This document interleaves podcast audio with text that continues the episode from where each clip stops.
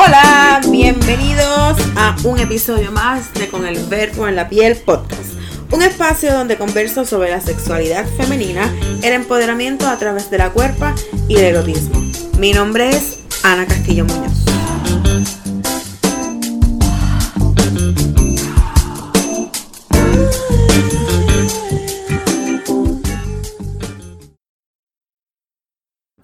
Hola, hola, estoy súper pompía y contenta.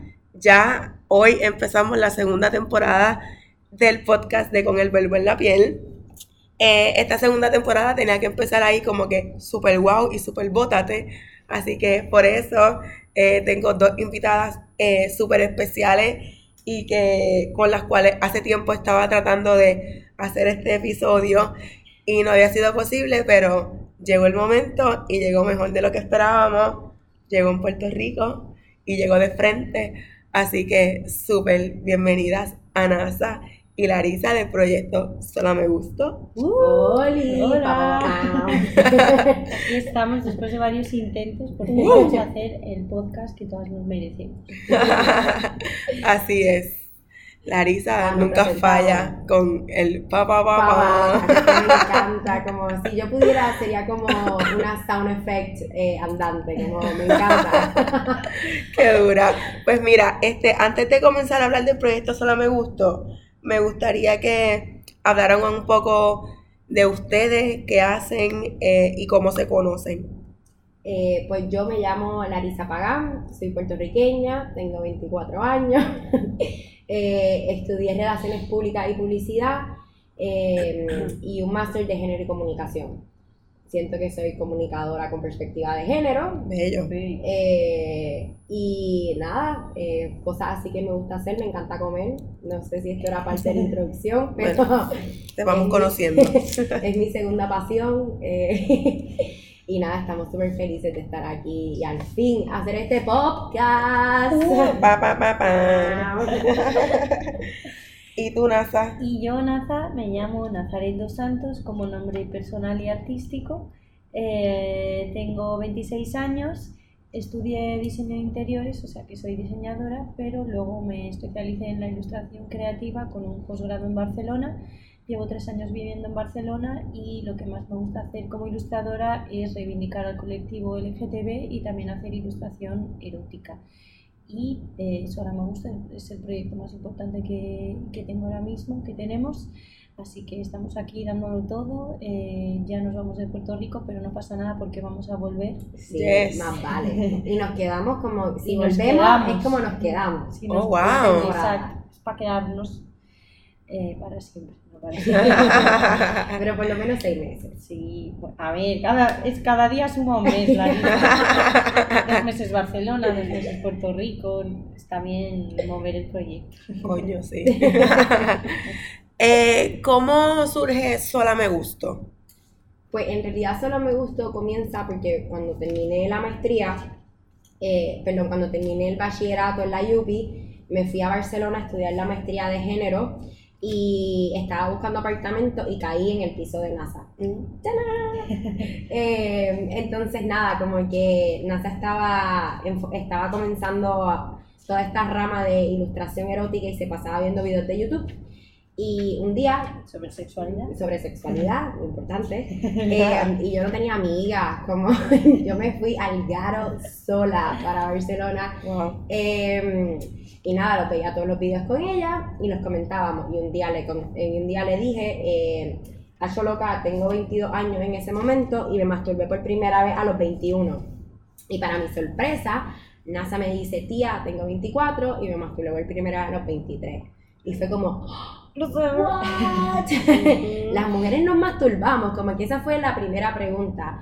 Y todo en realidad el proyecto comenzó por una curiosidad y por una necesidad de hablar de la masturbación femenina. Comenzamos a preguntarle a nuestras amigas, como que nos dimos cuenta que nunca lo habíamos escuchado en ninguna parte, que nadie nos había hablado de esto, que en la escuela no se había mencionado, que en los medios de comunicación no se habla Entre amigas tampoco. poco. eh, y fue como, espérate, ¿sabes? Aquí hay algo. Formulemos cuatro preguntas y comencemos a entrevistar a gente, a ver qué piensan, ¿sabes? Como las mujeres, ¿desde cuándo se tocan? ¿Sabes? Si es que nos tocamos. Y de ahí comienza como todo lo que es de investigación del proyecto, eso no me Exacto. gustó. La pregunta era por qué hemos esperado tanto para hacerlo, por qué siempre nos ha dado miedo hablarlo o, o- o teníamos curiosidad pero nunca, nunca lo hemos hecho. ¿Qué, qué hay de fondo ahí? ¿Qué está pasando en la sociedad? Y bueno, lo hemos descubierto. ¿no? Este, ¿sobre cuántas entrevistas hicieron para obtener este producto? Sí.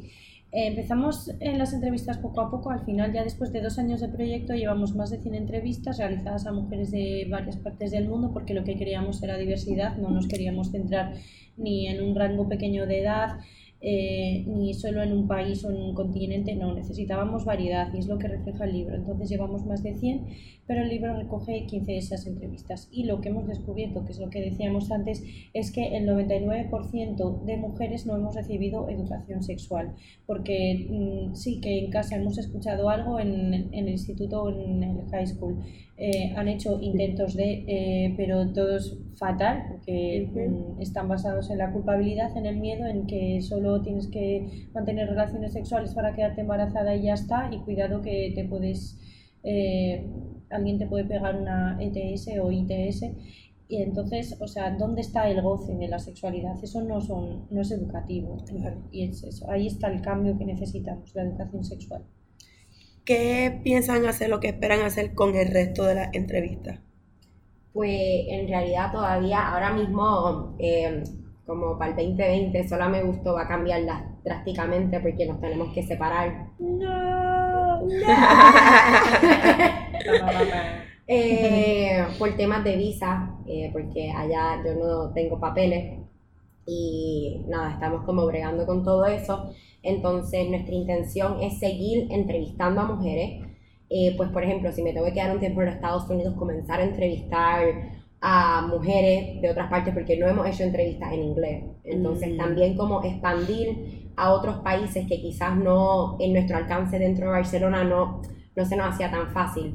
Y con esta entrevista, eh, la realidad es que nuestra misión es llegar a la más información posible para ver si quizás tiramos otro libro o una página web o todavía no sabemos bien en exactitud qué es lo que vamos a hacer con todo esto, pero hay, sí hay secretos que no podemos contar. pero sí eh, la tenemos muy clara que es muy enriquecedora hacer esta entrevista y más que todo en la calle. Entonces es una esencia del proyecto que nunca queremos perder porque no sabemos a dónde nos pueda llevar eh, toda esta información. Es verdad. Además, eh, con las entrevistas ya estamos haciendo cosas.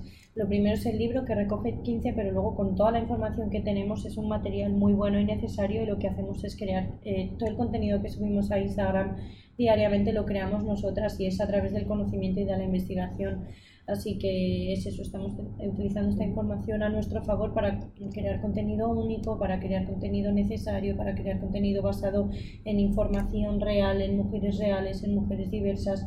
Así que las entrevistas ayudan y toda la, toda la información que recogemos como comunicadoras y como ilustradoras o artistas también, eh, lo que hacemos es evolucionar con, a la par que nuestro proyecto y hacer que crezca y ofrecer una información eh, fresca, actualizada sobre sexualidad, que es lo que se necesita. Ujú, Bello.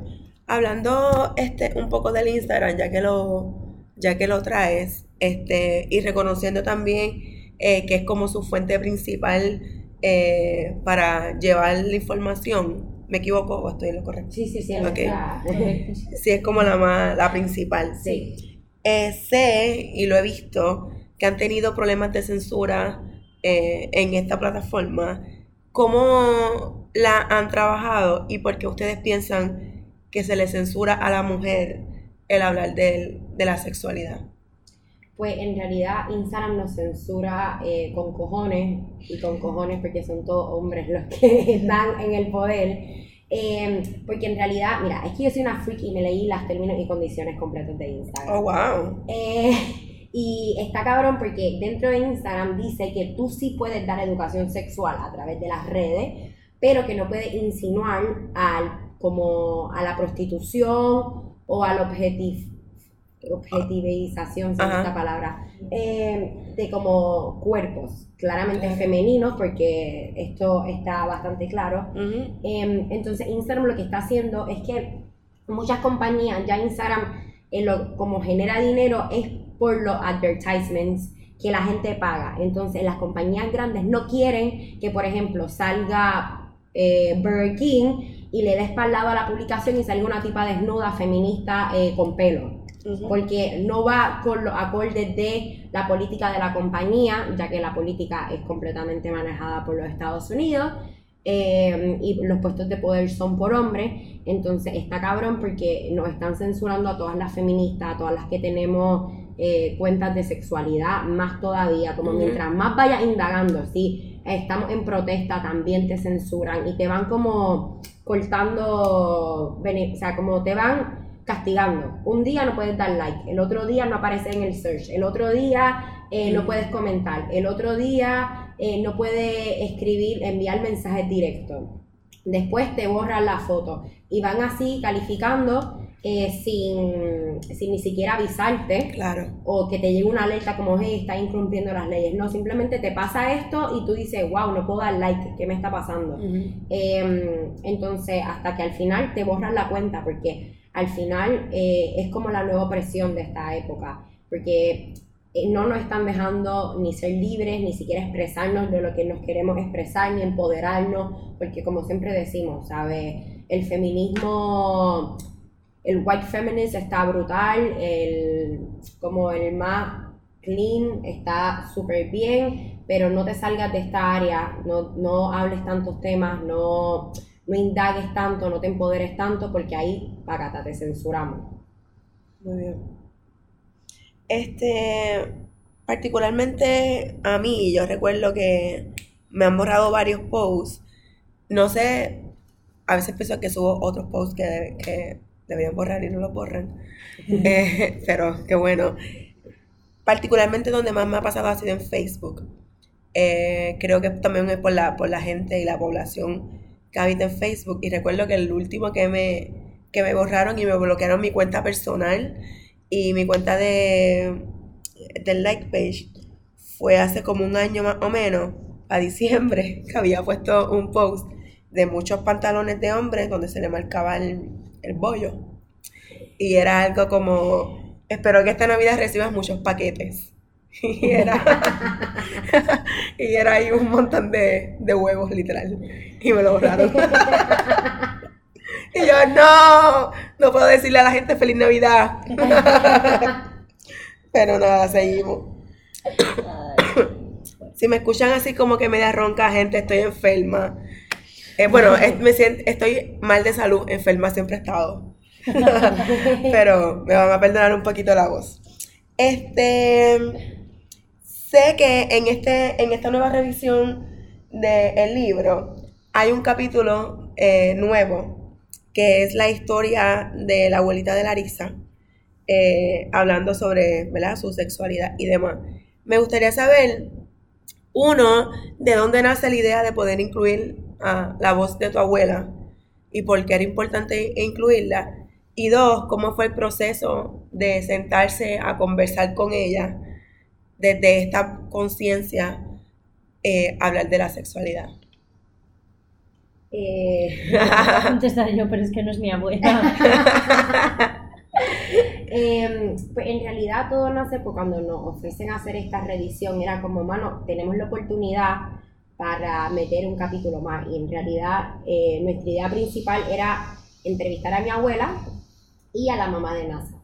Mm, sí, y mi madre al final se echó para atrás. No, como que él, mm, todavía no ha conseguido romper con, con las, no sé, con lo que tiene en la mente, que le, que, los miedos que tiene en la mente. ¿Por qué hacer una entrevista y hablar de esto? No sé, quizás tiene que ver que vive en un pueblo muy pequeño, porque vive muy cercana al resto de la familia que la puede juzgar. Pero aún así nos sorprendió bastante porque mi madre es súper joven, tiene 45 años. Oh, wow, súper joven. Súper joven. Eh, pero aún así está muy consciente y a mis hermanas y a mí nos dan las gracias por llevar el feminismo en casa, a casa, sacar estos temas, abrirle la mente a mi madre, o sea, escucha.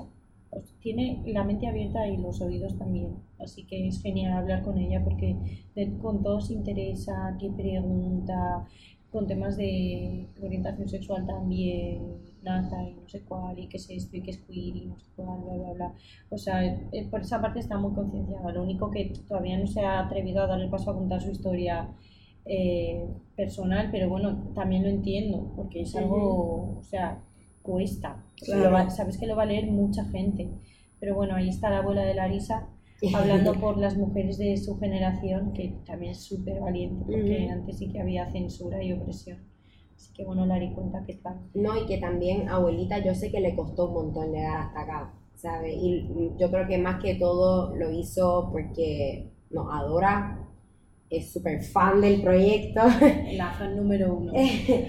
y como que también yo llevo con mi familia en particular trabajando muchos años ya eh, como tratan, poniendo los temas en la mesa, como mi familia a pesar de todo escucha bastante, como que se cuestiona las cosas. eh, y la última vez que yo estuve con abuela, ya yo le había tirado la primera indirecta eh, de que me encantaría entrevistarla. y cuando se nos surgió la oportunidad, eh, abuelita no lo pensó dos veces y dijo, dale, sí, dale, vamos. Como, dime qué preguntas son, pero como que hazlo rapidito antes que me arrepienta. Claro.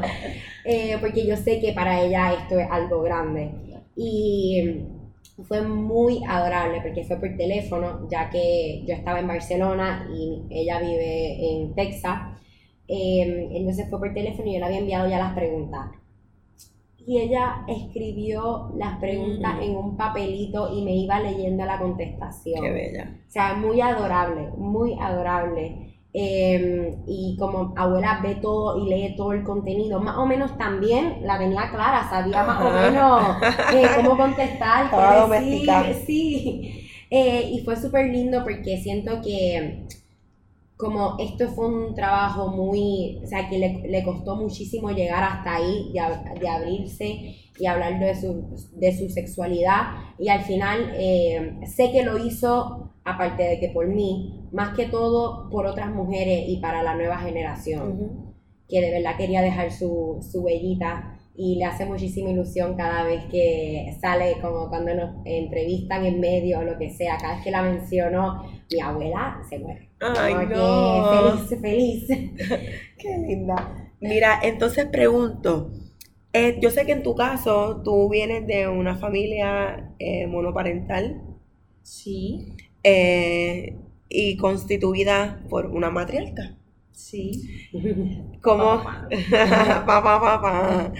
¿Cómo fue este desde, ¿verdad? desde esa vertiente y desde esa mirada los acercamientos que se tenían en tu casa sobre el tema de la sexualidad?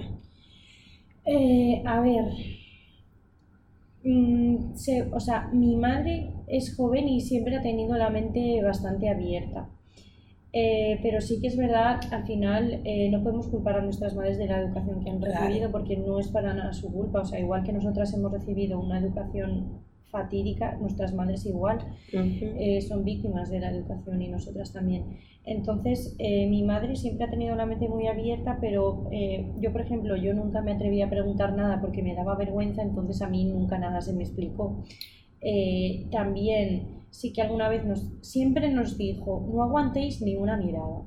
O sea, no, mm, ¿vale? Y es pues como, wow, ok, gracias. Luego también te, te, te empieza a crecer la, la curiosidad sobre la sexualidad un poco desde el miedo, pero sí que es verdad que agradezco que también nos dieran el mensaje de mm, violencia de género mm, cero. Eh, pero sí que es verdad que mi madre nos habló también de cómo se hacen eh, los hijos y las hijas, eh, que cuando dos personas se quieren mucho pues tienen relaciones sexuales, hasta ahí todo bien, pero yo por ejemplo nunca me atreví a preguntarle de masturbación porque era algo que los adultos no hablaban, entonces yo como que entreveía que algo ahí pasaba, entonces prefería no preguntar y, y, y seguir como una niña buena que se porta bien, que no hace, no- y no pregunta cosas innecesarias, bla, bla, bla.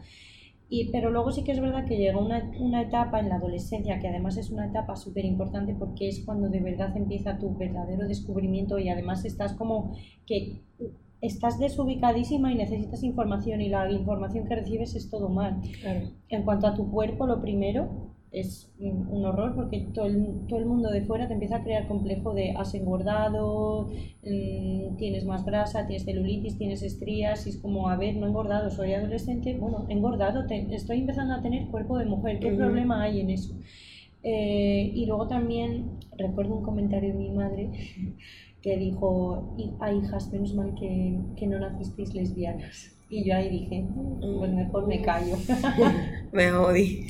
Y esto fue con, con 15, 16 años, así que, o sea, tardé como 6 o 7 o 8 años más en salir del armario por este tipo de comentarios, porque, no sé, la, mm, la gente es como muy abierta con este tema de las orientaciones sexuales hasta que toca dentro de la Claro. familia. Ahí ya te explota la cabeza y dices, uy, a ver cómo afronto esto. Entonces mi madre sí que tenía cosas muy claras y lo intentó y, se- y le agradezco todos los intentos que hizo eh, porque lo poco que me dijo sí que me ha servido. Eh, pero bueno, yo ahora lo que tengo en cuenta es que mm, ella tiene la mente muy abierta y como decía antes, ahora o sea, ha cambiado completamente y cambia con nosotras y está dispuesta a escuchar todo lo que le digamos. Eh, pero bueno, son cosas que van cambiando y ahora mi madre tiene un hijo de 7 años y obviamente la educación sexual que va a recibir por, su, por parte de mi madre y por parte eh, de sus hermanas es completamente distinta con perspectiva de género feminista, abierta, diversa, por eso estoy muy orgullosa de estos cambios. Definitivo, tu hermano puede ser un buen hombre. Sí, la verdad que sí. Este, a mí tu historia me hace también recordar un poco la mía, porque particularmente yo que vengo de una madre dominicana, este, ¿verdad? Son como más etiqueta y más etiqueta, eh, y de una familia monoparental, la relación que yo siempre tuve con la sexualidad siempre fue desde el miedo. Me decían, cuando tengas tu primera relación sexual, todo el mundo se va a dar cuenta. Vas a caminar distinto Ay Dios. vas a mear distinto. Y yo, ¿qué carajo es esta mierda? Cuando, mira, recuerdo que cuando tuve la primera, yo tenía como una vergüenza, yo, yo decía, todo el mundo me está mirando porque sabe lo que hice. Y yo, no, no puede ser. Era, estuvo bien jodida. Y hoy por hoy, este, mi mamá le cuesta un poco de trabajo poder entender mi proyecto. Eh, hace poco tuvimos ahí como una intervención en las redes sociales, ella y yo, este, para el Día de las Madres, donde yo le preguntaba preguntas que hicieron los mismos seguidores. Y una de las preguntas era, ¿qué piensa tu mamá sobre lo que tú haces? Y yo la estoy grabando. Le digo, mami, ¿qué tú piensas de lo que yo hago? Bueno, yo no te enseñé eso. yo no sé dónde tú lo aprendiste. Y yo, anda, por carajo, esto se jodió. Ah, Sí, ha, ha sido bien fuerte. wow. Eh, pero pues, si es para ayudar a la gente, está bien. Y si a ti te gusta, pues hazlo. Pero eso lo aprendiste de mí. Ella está como que bien Sí, clara. Sí, sí, como yo no tengo nada, Nada que que ver. Exacto. Sí. Nada, yo creo que el ver el que yo le estoy metiendo de verdad, que lo hago y que me gusta, que me llena y que está, y te voy adelantando una- unas conversaciones, aunque ya no esté muy de acuerdo quizás con el tema, me lo respeta y me lo valida.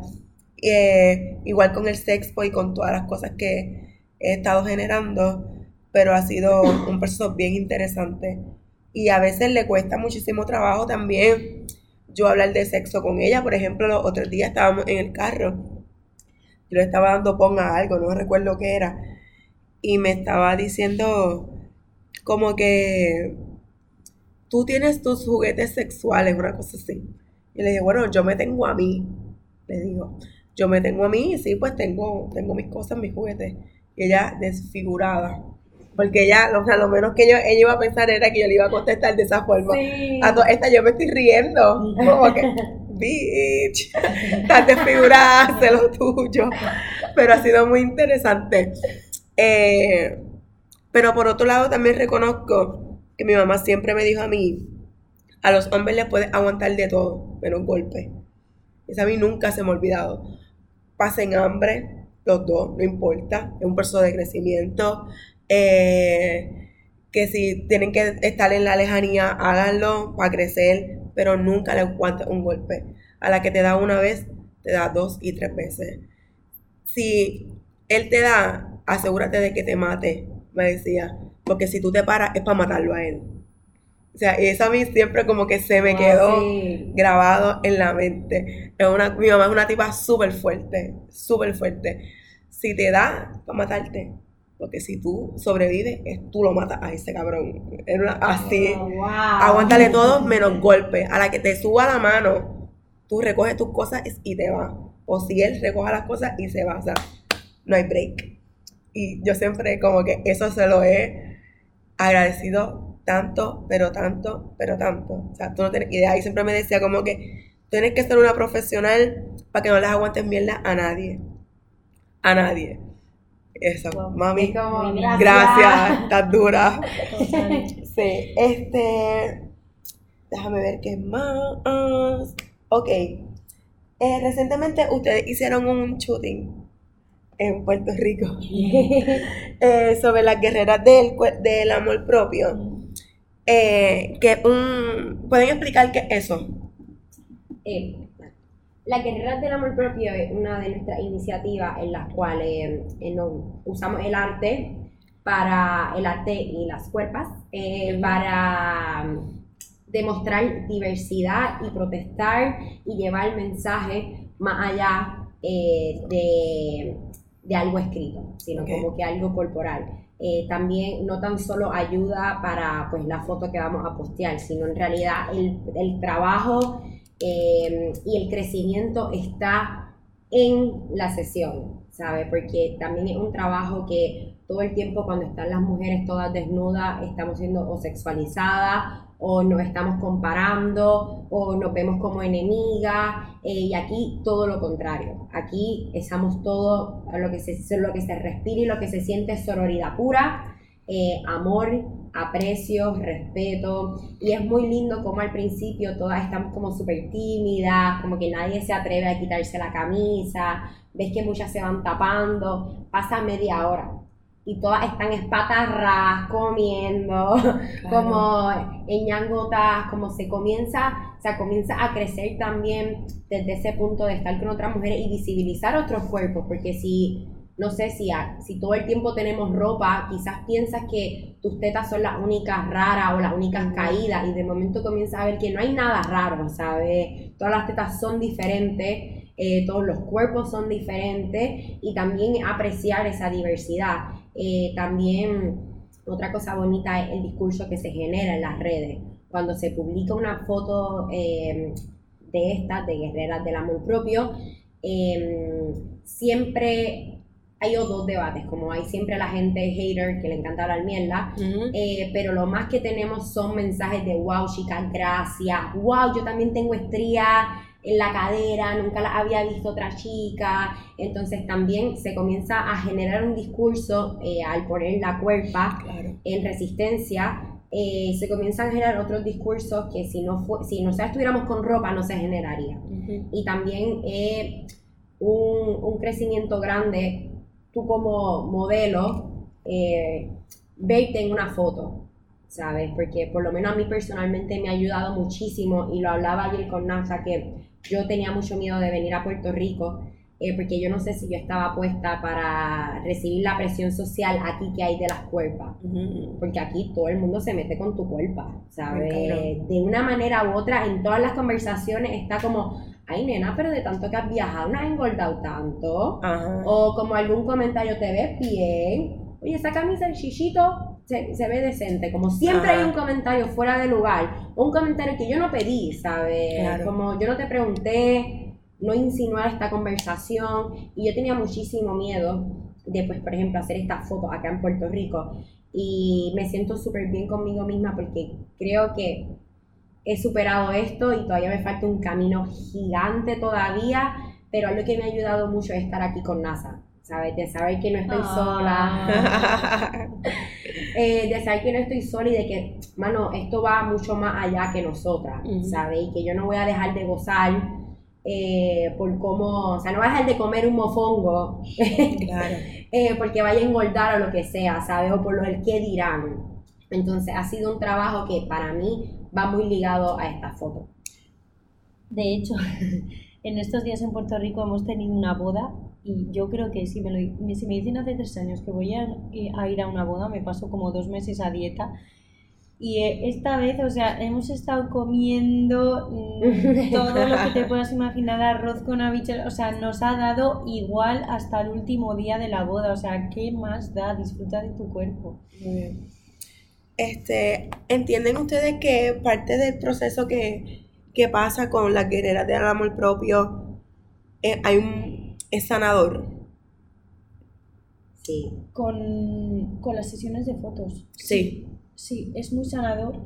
Eh, de hecho, la idea de hacer sesiones conjuntas con más chicas fue porque la primera vez que Larisa y yo nos hicimos fotos eh, desnudas, sentimos algo que, o sea, no se puede explicar. No se puede explicar estar delante de una cámara y eh, mostrarte lo más vulnerable posible y y sentirte empoderada y no sentirte débil. O sea, eso es, es una sensación maravillosa. Y luego ver las fotos y que te da igual, eh, pues eso, que tener celulitis o estrías y decir, es que este es mi cuerpo y qué, qué foto tan bonita. Em, entonces sí, es algo muy, muy terapéutico y además, eh, de hecho, después de la primera sesión de fotos que hicimos en Barcelona, que fue con más de 40 mujeres, em, hemos seguido el contacto con algunas de ellas, porque mm. además lo que hicimos para esta selección, eh, bueno, en Barcelona conocemos a, tenemos amigas dentro del círculo feminista que ya están acostumbradas a, a hacerse fotografías de desnudo y tal, pero nosotras lo que hicimos fue darle la oportunidad de hacer esto a, a chicas que nunca habían tenido esta oportunidad. Entonces para todas fue algo nuevo y todas llegaban con miedo y luego lo que decía Larisa eh, fue algo como liberador. Y lo que decía antes, eh, con varias de ellas pues nos las encontramos por la calle o seguimos manteniendo el contacto y de hecho algo que me marcó mucho fue que una de ellas se acercó a mí y me dijo, eh, Naza, yo tenía muchísimo complejo con, con, mis pechos, de hecho yo lo noto porque eh, obviamente tenemos que censurar los, los pezones con, cuando le pintamos los cuerpos. Y yo cuando pinto los pechos muchas ay, bueno, es que este pecho lo tengo caído, dándome explicaciones de sus pechos. Y yo, o sea, no pasa nada, no me tienes que, decir mm, nada, yo te voy a pintar y ya está, no voy a juzgar nada. Em, y me dijo esta chica, Naza, después de la sesión de fotos, yo llevaba muchísimos años de mi vida queriéndome operar los pechos y ya no tengo esa idea en la mente. Y de hecho, eh, hoy este escote que me ves, que era así una camiseta con el escote en pico, este escote que me ves es la primera vez que me lo pongo después de muchos años que no me atrevía para nada a llevar escote. Wow, sí. Sí, ustedes, yo pienso que ustedes están haciendo un trabajo bien esperanzador, eh, bien bonito y desde toda naturalidad. Ustedes como que, ¿verdad? Desde lo que yo he visto desde el día uno, ustedes no dejan de ser ustedes. Y eso es bien bonito. Sí, es, esencial también. Sí, ¿no? crear un personaje que luego no... No. No, y que también, ¿sabes? Como nosotras sentimos que sola me gusta nuestra bebé. Claro. Entonces es muy chulo porque al final no sabemos a dónde vamos a llegar con este proyecto. Imagino que te pasa igual. Claro. Eh, va eh, innovándote y cambiando de pensamiento también, ¿sabes? Porque nos vamos deconstruyendo y quizás al principio cuando empezamos eh, pensábamos de una manera y ahora hemos pensamos completamente diferente o tenemos más argumentos o más eh, más herramientas para poder meter y más rabia también y más ¿sabes? Y yo creo que em, este 2020 va a ser interesante porque vamos a vivir cosas, eh, yo por primera vez voy a vivir en Estados Unidos, me voy a enfrentar a cosas que no, que me va a costar, viene el, o sea, el cambio de gobierno. Estamos bien ready sí, ¿sabes? Vienen por ahí cosas heavy, procesos de migración intensos. Eh, vienen también en España, está ganando, está subiendo a la derecha. Eh, también yo creo que para nosotros es muy importante que en Sola, en Sola Me Gusto se, presente, o sea, se represente nuestro crecimiento y nuestro cambio. Como... Sí, totalmente. Y además siempre, siempre, siempre nos gusta decir que también la posibilidad de ser nosotras mismas es porque siempre nos hemos sentido súper arropadas. O sea, empezamos nosotras dos solas, eso da mucho miedo.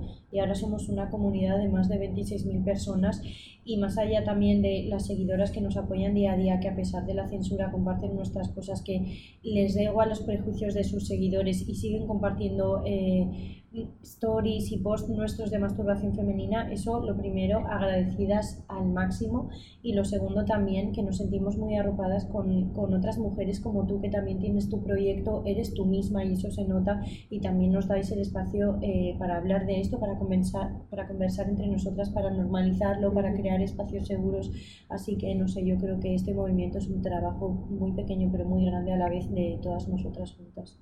Sí, definitivo.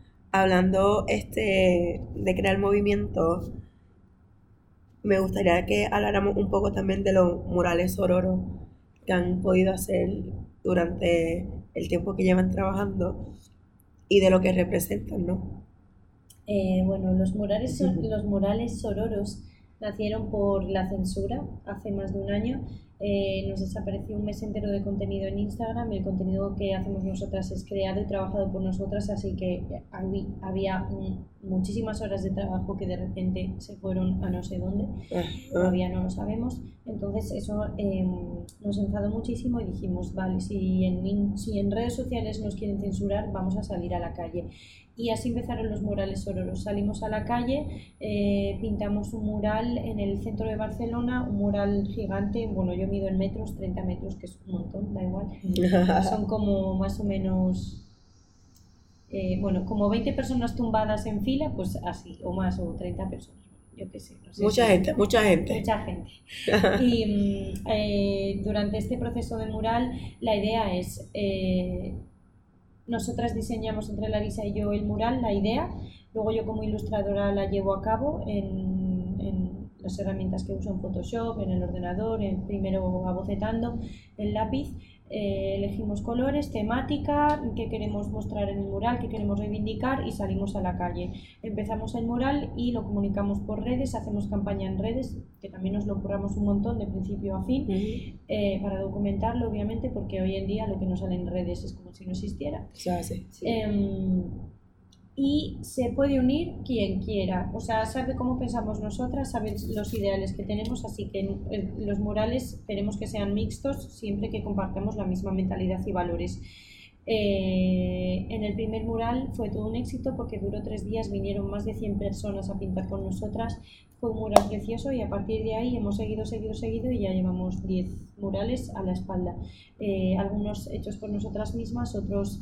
Eh, nos los han ido encargando, como por ejemplo el Ayuntamiento de Barcelona, porque son murales que son súper necesarios y da mucha visibilidad también a, las, a, las, actividades eh, con las que realizamos los murales. La verdad que dan mucha vida a nuestros murales y nosotros ahí que parece que no, pero o sea, el trabajo creativo, artístico y de comunicación hay que también reivindicarlo porque son muchas horas de trabajo detrás, luego parece que, ay, qué bonito te ha quedado esto que has hecho en tres horas, pero para que algo en tres horas quede bonito, además de dimensiones grandes, lo primero tienes que ser profesional porque ha quedado bien y lo segundo hay un trabajo detrás de días y días y días y horas de trabajo que también hay que valorarlo, hay, que valorar que también compartimos información todos los días, tanto en nuestro Instagram como en Instagram como el tuyo, y de otras mujeres que hacemos contenido diario y que es algo que ofrecemos porque nos nace de dentro. Entonces, claro. también hay que educar de esto, es importante. Y nada, que me voy por las ramas. no, no, tienes toda la fucking razón y qué bueno que lo trajiste, porque yo siento que a veces la gente piensa que uno está detrás de la, del teléfono comiéndose la mierda.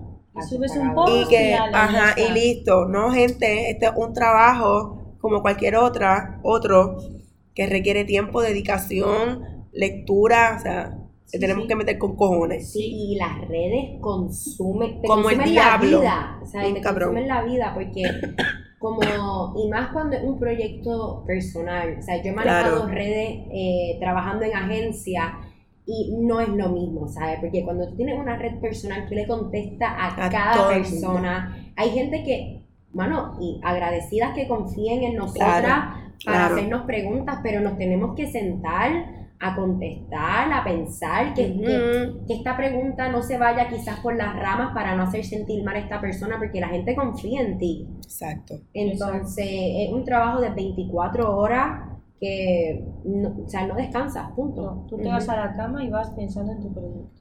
Eso es así. Así es. Y no sé si a ustedes les pasa igual, pero yo, si alguien me escribe un mensaje y yo no le contesto por X o Y razón, yo me siento súper mal.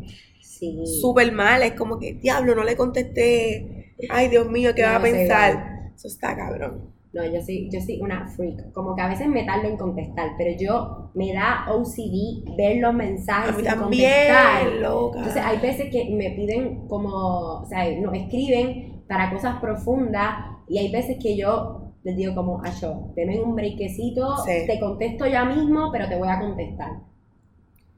Definitivo. Pero sí, ¿sabes? Hay mucho trabajo.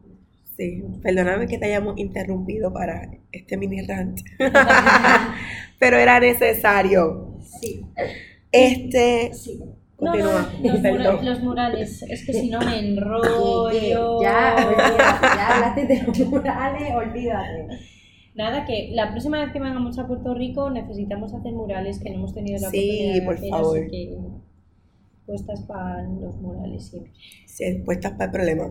Hablando de puestas para el problema, eh, sé que estuvieron presentes en la marcha del 25 de noviembre contra la no violencia hacia la mujer. Y me gustaría que me contaran un poco de esa experiencia, ¿verdad? Porque no es lo mismo quizás vivirla en España, en Barcelona, en cualquier otra parte del mundo, versus vivirla en Puerto Rico, donde los números eh, de feminicidio están cada día más altos, lamentablemente, eh, y donde todavía, ¿verdad? Como en otros países, me imagino, pero hablo desde lo que yo conozco, hay demasiada información que repartir, específicamente en los medios de comunicación. Eh, muchos de, los, de las personas que tenemos eh, contando las historias de este país son bastante irresponsables con las cosas que están diciendo. Eh, y que dentro de su espacio lo que hacen es seguir fomentando la violencia. No sé si lo hacen de forma consciente o, o ignorante, pero lo están haciendo. Sí, y Y- es inaceptable. Exacto. Y me encojona muchísimo eh, que quieran venir a escudarse en que, ah, yo no sabía, o, ah, la gente está changa, o Es mi opinión. en mi opinión, o que la gen- las mujeres siempre son una, una llorona, por dar un ejemplo. Sí. Entonces me gustaría eh, aprovechar quizás esta coyuntura para poder hablar de esa manifestación en este espacio y de la presencia de ustedes también aquí. Eh, pues en realidad, en mi caso personal, eh, yo estaba tan puesta para venir a hacer una manifestación en Puerto Bello. Rico, tan, porque yo, mm, o sea, hace dos años no estoy y mi primer 8M fue en Puerto Rico, ¿sabes? Y para mí hay un antes y un después de la primera vez que yo fui a una marcha de mujeres, eh, porque Claro. para mí fue, o sea, me explotó el cerebro a niveles ¡puf! inexplicables. Eh, entonces, para nosotras que no hacemos deporte, esto es importante. Hacer un 10K, puñeta. O sea, Qué nosotros- bravo. O sea, nosotros lo empezamos desde el principio. Y fue como, sí, estamos aquí, como que esta lucha va mucho más grande que nosotras eh, y teníamos un poco de miedo en el hecho de que, mano, o sea, ¿cuántas horas van a ser? Como que vamos a poder aguantar esto, o sea, vamos a poder aguantar todo este 10K, eh, pero es- está tan cabrón cuando nos unimos en colectivo, las cosas que podemos hacer, porque es que la vibra era como, no me voy a quitar, voy a seguir, ¿sabes? Vamos a seguir metiéndole, vamos a caminar, vamos, vamos a seguir gritando. No importa lo cansada que esté, no importa si tengo hambre. Yo me comí un super pastelón antes de ir y no fue la mejor idea. ¿Un pastelón de qué? Ha hecho un pastelón de carne molida, tenía que hacerlo. Como que con arroz y habichuela, aguacate, tostones. y fue un papelón. Eh, pero fue preciosa porque siento que la lucha en Puerto Rico es tan artística Sí, Sí, es verdad. que es, es las consignas, ¿sabes? Son otro nivel. O sea, comenzando con que en Cataluña son en catalán y yo a la mitad no las entiendo. Eh, Ahí, ahí en castellano. sí. Pero, o sea, la- yo voy cantando ahí al garo, como... Pero siento que hay una diferencia muy grande de que allá, sí, allá son muchísimas más mujeres. Ajá. Eh, allá son muchísimas más mujeres también por, o sea, por el espacio, claramente, y también porque allá el, como el ayuntamiento eh, promueve muchísimo todos los temas de género y eso ayuda también y se ve reflejado en estas manifestaciones. Pero me parece que en Puerto Rico eh, es muy importante seguir la lucha y a mí me impresionó muchísimo que no hubo en ningún momento violencia, ni vandalismo, ni como fue muy pacífica, en el cual con la rabia que tenemos, como tantas mujeres nos pudimos contener para que el mensaje llegara. Claro. Porque como son los medios aquí, a la primera que pinten una calle, las feminazis pintando calles, no sé Exacto. qué, y es como, me encantó. Vandalizan, que se mira, me súper carajo. Claro, o sea, de todo, eso es lo menos que importa, como... Ajá. Y para mí fue enriquecedor, ¿sabes? Escuchar también como la lucha latinoamericana cuando estábamos en Argentina, que también están superpuestas con todo el aborto y todo lo del feminismo. O sea, como eh, Puerto Rico nos estamos dando cuenta eh, de que esto, esto va más allá de nosotros y que necesitamos también eh, unirnos a otras luchas, ¿sabes? Y Latinoamérica es lo más cerca que nos queda y lo más que tenemos de cuero conjunto. Claro. Y no sé, fue, fue brutal. Sí, a mí me encantó, la verdad que fue una experiencia increíble. Eh, me gustó, me ha gustado varias cosas de la organización, como que por ejemplo se dieran, o sea, se pensase en el grupo en el que está ahí, porque tú estás ahí poniendo cuerpo y alma y además un 10K es como wow. Y, y pensaron mucho en el sentido de repartían las consignas para que tú las pudieras leer y te sintieras parte de, ¿sabes? Porque a veces no se entienden cuando la gente las grita y tú las puedes leer. También había gente repartiendo agua, al final nos ofrecieron comida vegetariana, que eso también es un súper buen detalle. Y no sé, al final como que em, lo importante de una manifestación no es que sea numerosa, porque en Barcelona son increíblemente numerosas, o sea, y en Madrid, o sea, pero por- porque es eso, el, o sea, desde, desde el propio ayuntamiento ya, o sea, ya se Se convoca. se Sí. convoca, Wow. exacto. Eh, ojalá siga siendo así, porque Ujú. miedo me da con la subida de la ultraderecha, pero bueno, espero que siga siendo así. Pero es eso, al final, eh, aunque el grupo sea minoritario, lo que se veía y lo que se respiraba era unión, y, y a mí eso me, me encantó, o sea, me encantó. Y, y la, la iniciativa de hacer un 10K, de venga, vamos a conseguirlo, de vamos a hacer paradas, en cada parada eh, visibilizar algo diferente, o sea, eso la verdad que mucho que aprender de ahí. Qué bonito. Y me encantó escuchar las bocinas de la gente en cabrona. Es como puñeta. vale". No nos mires, me muero. Ay, no, no, no. Este, ya casi estamos finalizando esta conversación, No. pero sí me gustaría eh, saber y tocar cuál ha sido la respuesta de los hombres a su proyecto. ¿Se, se involucran? ¿Lo pasan por desapercibido? Eh, ¿Cuál ha sido la respuesta? Eh, va. Dale. Eh, pues en realidad, a ver, tampoco dentro de la comunidad de, de Sola Me Gustó hay muy poco porcentaje de hombres, nos encantaría que hubiera más porque sentimos que la masturbación femenina es algo que se tiene que poner en la mesa, no importa cuál sea tu género. Exacto. Eh, y es importante tener educación sexual, no importa cuál sea tu género eh, y cuál sea tu orientación sexual, nada, o sea, hay que hablar de educación sexual, punto. Eh, y con perspectiva de género. Entonces, en realidad, eh, nuestra- nuestros amigos nos han apoyado bastante al principio. eh, fue un poco como qué vergüenza porque nunca se hablan de estos temas, pero de la nada nos hemos vuelto las gurús del sexo. Entonces, nuestro- nuestros amigos también varones eh, nos hacen preguntas, como también problematizamos eh, las relaciones sexuales y hablamos de que, mano, tienes que hablar en la cama, bebo, ¿qué tú te crees? Que Esto. ¿sabes? Va a ir química por arte de magia, no, hay que hablar de las cosas.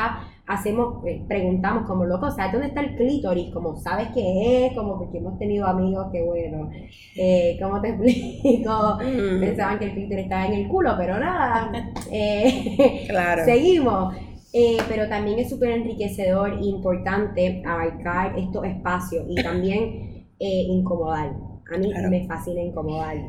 Y cuando estamos en un grupo, es que me pasó los otros días, como un grupo de todos nenes y yo la única chica, como problematizar y empezar a decir como, hey, pero, ¿sabe? Un one night. Como, no importa que sea un one night, o sea, si ella te la mama, tú también mámasela, ¿sabes? Exacto. Como equidad en la cama también. Bello. O sea, comencemos a hablar de estos temas abiertamente porque al final muchos me decían como, ah, contigo es la primera vez que yo he hablado tan claro de sexo. Y yo qué triste, loco. ¿sabes? Obligado, no tienes una relación sana, ¿sabes? O no están disfrutando de todo lo que podrían disfrutar.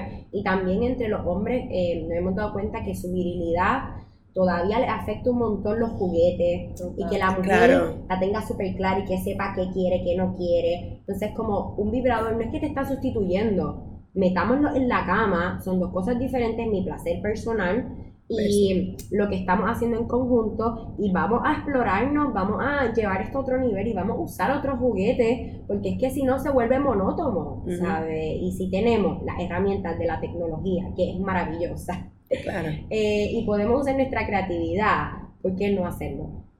Así. Así es. Aplausos. Todo lo que ha dicho la Ay, me muero. Bueno, pues ya llegamos al final de este maravilloso episodio del podcast. Gracias eh, por lo que hacen, por estar aquí, por siempre estar puestas para el problema y sobre todo por ser unas jevas tan, tan y tan fucking solidarias. Oh, Gracias. Gracias a ti, loca, Sí. puñeta. Ay, no. que, en serio, o sea, somos súper fan, nos encanta lo que hace. Gracias. Cabrona, esa perspectiva que le metes siempre como Las ganas, todo, que, todo, que, todo. la gracia, loca. Yo me meo de la risa con tu post. Eres tan real hasta la muerte que por eso te amamos. Así Qué bonita. Recordar que organizaste las expo, que eso, o sea, es como un trabajazo Ah, ahí. real. Y fue increíble, así que esperamos que puedas organizar una segunda y estar Por invitadas. supuesto. Porque Así, le vamos a llegar, Sí, tenemos excusas. Nos vemos el próximo necesitamos año. una buena excusa para llegar a Puerto Rico otra vez. Así que yo creo que organiza y nosotras nos olvidamos. Claro, por supuesto. Qué bueno, qué bueno saber que nos tenemos. Y que nos tenemos de verdad. Tenernos no solamente puede ser una consigna, tiene que ser real. Real. Exacto. Así que gracias por estar aquí y adiós. Hasta luego. Adiós, Bye. chicas y chicos. Mucho orgasmo.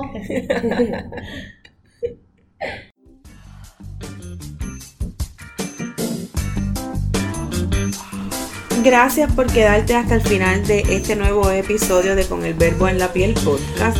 Para mí es muy importante todos tus comentarios, así que te invito a que nos escribas y nos dejes saber qué piensas, si te gustó, si no te gustó, qué tema te gustaría que trabajáramos en futuras ocasiones.